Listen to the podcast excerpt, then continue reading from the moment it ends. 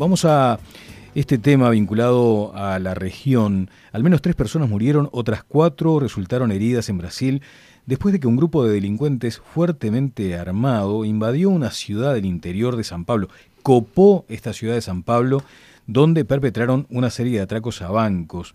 Los criminales, vean ustedes, tomaron rehenes, colocaron explosivos para cometer los asaltos a agencias bancarias, algunas personas fueron amarradas en el capó del vehículo a modo de escudos humanos durante la fuga, utilizaron un dron para monitorear las acciones de las fuerzas de seguridad, cerraron algunos accesos a la ciudad, incendiaron un ómnibus, por ejemplo. Eh, según la policía, el grupo criminal estaba conformado por cerca de 20 personas. Dos, creo que ahora, claro, esto es muy dinámico, algunas más fueron ya detenidas, pero siguen en marcha las búsquedas para localizar a estos criminales que además tenían una, un arma antiaérea calibre 50 capaz de derribar una avioneta, un helicóptero. O sea, esto fue la acción de un grupo comando. Me gustaría por lo menos, a cuenta de hablarlo de pronto en, otras columnas con Hernando, un comentario sobre esto. Es la acción de un, grupo un grupo comando. Uno se pregunta, ¿hay una motivación económica exclusivamente acá? ¿Cuánta plata viene esos bancos? ¿O están, como se dice vulgarmente, midiendo el aceite, midiendo capacidad de respuesta de reacción, Hernando? Buenos días, Daniel, y tu audiencia. Eh, comentario mm, rápido de este. Es un indicio de la situación del narcotráfico en la región que en las últimas dos décadas ha avanzado muchísimo. Si lo miráramos del Uruguay, podría decir que desde la liberación de presos del 2006 tuvieron mucho tiempo de entrenarse con tranquilidad en el Uruguay hacer posgrados en los establecimientos carcelarios. O sea que el primer comentario es la situación del narcotráfico regional está muy peligrosa y también lo está en el Uruguay en la medida que pueda ser un objetivo de estas organizaciones, que como vemos ya tenemos muchos indicios ya de que hay conexiones. Eh, comentario también desde mi parte, me parece que nos pone arriba de la mesa uno de los principales temas que son parte de la mejora continua pendiente que tenemos todos, que son la gestión carcelaria.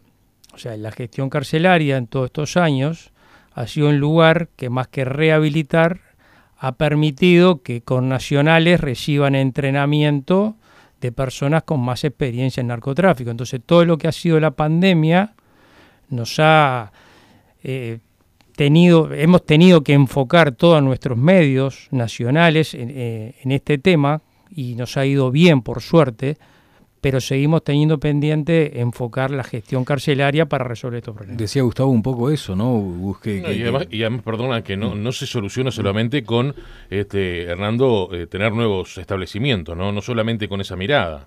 Eh, lo físico, digamos que es lo, lo, relativamente menos importante. Hay un tema que en el mundo dicen, yo necesito, si quiero cambiar conductas, que adentro de un recinto se establezcan, se restablezcan la autoridad formal exigente con respeto absoluto de los derechos humanos. Pero eso no significa que las normas sean claras, que no se utilicen celulares, que no haya conectividad, que haya obligatoriedad de trabajar y que, no se permita gestionar desde ahí el narcotráfico exterior. Bueno, eh, suele ser un centro de toma de decisiones para este tipo de acciones, ¿no?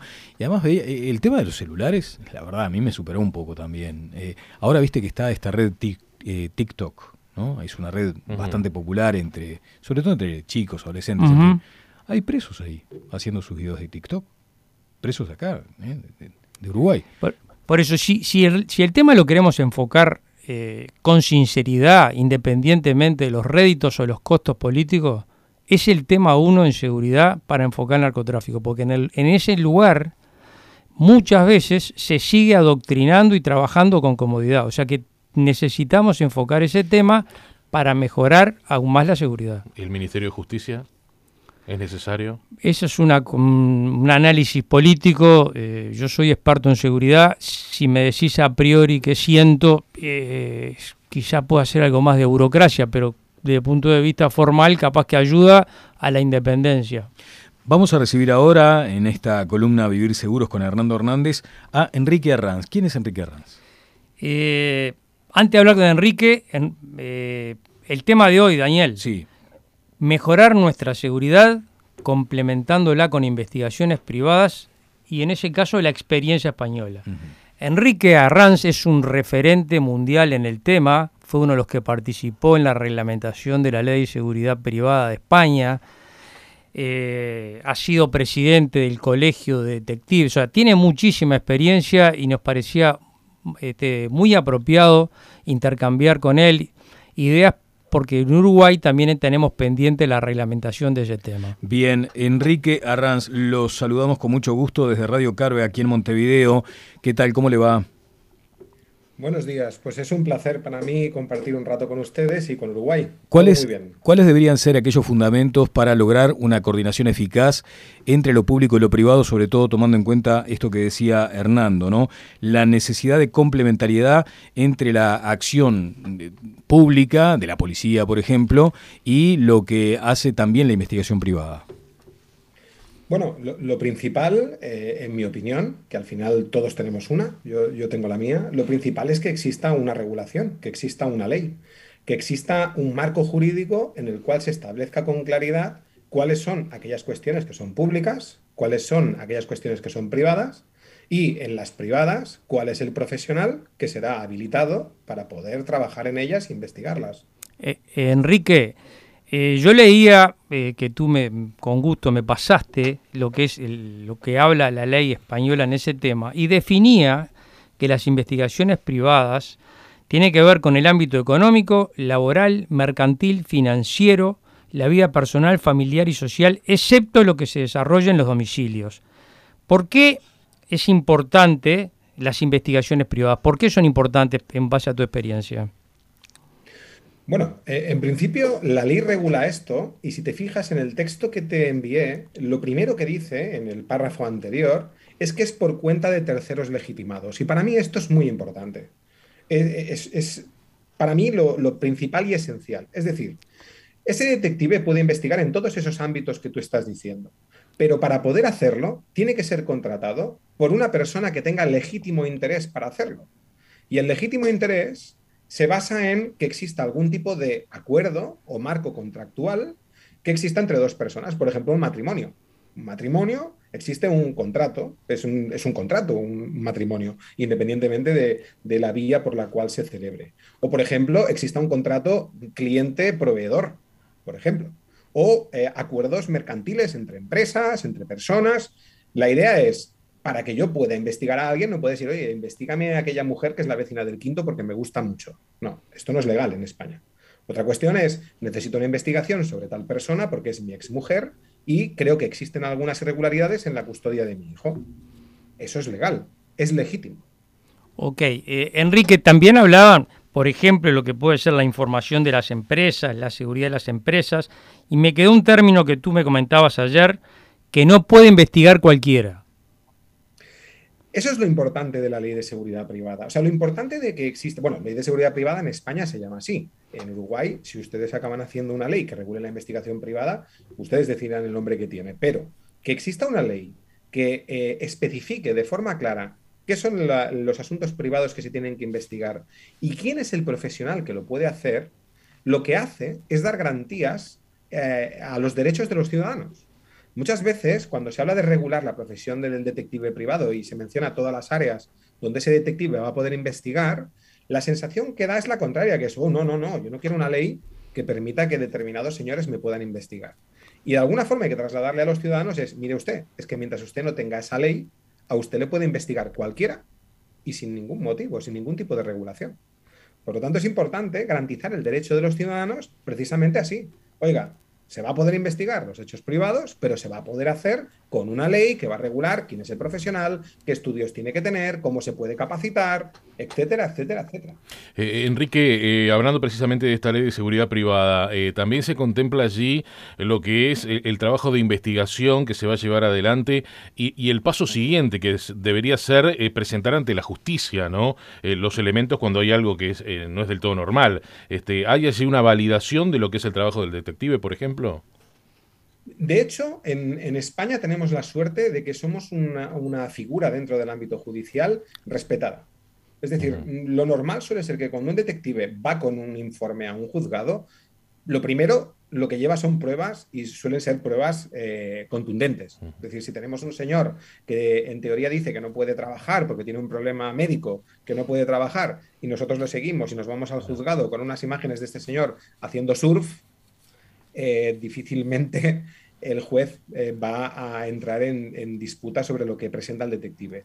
Pero es habitual que un abogado, con la intención de defender a su, en este caso a la persona que hemos investigado, pueda hacer determinadas preguntas con determinado tono y lo habitual es que hasta el propio juez le diga, oiga, mm, ya, le ha contestado. O sea, como diciendo, deje estar a usted al detective, que ya ha quedado muy claro lo, lo que el detective aporta. Entonces, la idea es, ¿por qué los jueces respetan la profesión de detective? Primero por la experiencia, porque todos han ido viendo eh, el trabajo que los detectives han hecho.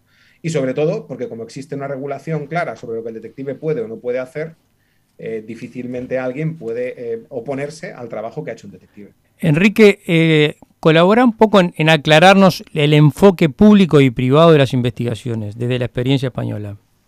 Sí, especialmente esto pasa sobre todo en, la parte del código penal, que sería la parte de los delitos. Un, delito público es un delito que es de interés para todos los ciudadanos. Un delito público podría ser, por ejemplo, un homicidio, un asesinato, o por ejemplo lo que ha sucedido en la noticia que ustedes estaban comentando antes de que yo conectase. Esto es un delito público, es de interés nacional. Y evidentemente, quien lo va a investigar pues va a ser las fuerzas y cuerpos de seguridad del Estado, sus policías. En cambio, hay una serie de delitos que pueden ser delitos privados, por ejemplo, delitos societarios, delitos relacionados con actividades eh, que, por ejemplo, las estafas en España, para primero poder investigarlas, tienen que ser denunciadas por una persona que ha sido perjudicada. ¿Qué suele pasar? El detective hace una primera investigación, detecta esos indicios de esa estafa y normalmente lo que se hace es colaborar con las fuerzas y cuerpos de seguridad del Estado, facilitándole toda la información obtenida hasta el momento. Claro. Eh, em, hay un tema importante, Enrique, y tiene que ver con la colegiación. O sea, uno debe demostrar eh, primero la formación para esta tarea, eh, la idoneidad, y me imagino que también allí juega un papel preponderante la ética. ¿Cómo se ha manejado eso? O sea, ¿cómo se forma alguien para ser un detective, digamos, probado, que pueda integrarse a un colegio, pero además que sea ético? Pues mira, una de las cosas interesantes precisamente de esta ley, que al final es un resultado de negociación entre el gobierno y las partes que formamos parte de la seguridad privada, que no olvidemos que no somos solo los detectives, pero una de las partes importantes es que en esta ley se recogen, entre otras cosas, los estudios que un detective tiene que tener. Y una de las cosas que yo creo que es muy importante en España es que un detective es una persona con carrera universitaria. O sea, en España para ser detective tú tienes que ir a la universidad, como si quieres ser ingeniero o como si quieres eh, ser abogado. Esto ya hace que la persona que quiere ser detective requiera de un esfuerzo importante y además hablamos de un ámbito eh, académico. Por otra parte, en España la ley además prohíbe que una persona que tenga antecedentes penales sea detective, con lo cual tú te vas a ahorrar que determinadas personas que hayan salido mm, con determinado tipo de delitos y que sigan teniendo antecedentes puedan ejercer la profesión. Y como esto, la idea es que hay muchas cosas que la ley consigue que tú puedas regular. Pero ¿qué sucede? Que la ley no lo puede todo. Hay cuestiones que son corporativas, hay cuestiones que son del colectivo. Y aquí es donde entra el papel de los colegios profesionales. El que cuando haya un problema con un profesional, tú tengas una comisión deontológica dentro de un comisión deontológica, comisión de ética, ¿eh? dentro de un colegio profesional y que sean los propios profesionales los que puedan valorar qué es lo que ha sucedido y hasta qué punto podría atacar a la ética o a la deontología de la profesión. Claro, claro, qué interesante, porque además aquí muchas veces también se advierte que quien queda desempleado de una fuerza de seguridad, sea policía, ejército, puede llegar a volcarse a una disciplina de estas características simplemente como algo así como una especie de, bueno, de, trabajito mientras consiga algo mejor. Y acá vemos que en España claramente hay una profesionalización o la búsqueda de idoneidad en los profesionales que ejercen eh, estas tareas. Muchísimas gracias. Eh. Eh, querías hacer un apunte más, Hernando. Bueno, en definitiva, este tipo de servicios en la protección de los activos físicos de la información sí están disponibles en Uruguay y el aporte de Enrique fue enriquecedor desde mi óptica por ese camino que tenemos que hacer de avanzar en la formalización. Muchas gracias y un abrazo de Uruguay. Fuerte abrazo a todos y un placer. Enrique Arranz estuvo con nosotros, experto en investigaciones digitales económicas y corporativas y además fue presidente del Colegio de Detectives Privados de España.